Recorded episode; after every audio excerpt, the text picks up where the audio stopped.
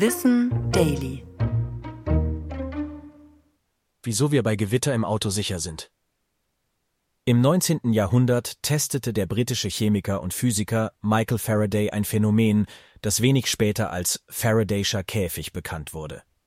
Er hatte entdeckt, dass elektrische Ladungen sich nur an der Außenseite eines geladenen Leiters konzentrieren, so dass beispielsweise eine unter Strom stehende Metallkiste in ihrem Inneren frei von Spannungen war.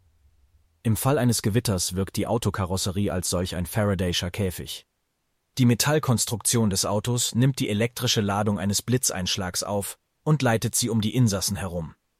Experimente in Hochspannungslaboren zeigen, dass dabei tatsächlich nur das Wagenäußere durch Brandspuren am Lack oder den Reifenflanken leicht beschädigt wird. Die Passagiere im Inneren bleiben unversehrt und kommen mit einem Schrecken davon. Trotz dieser elektrischen Abschirmung gibt es ein paar Dinge zu beachten.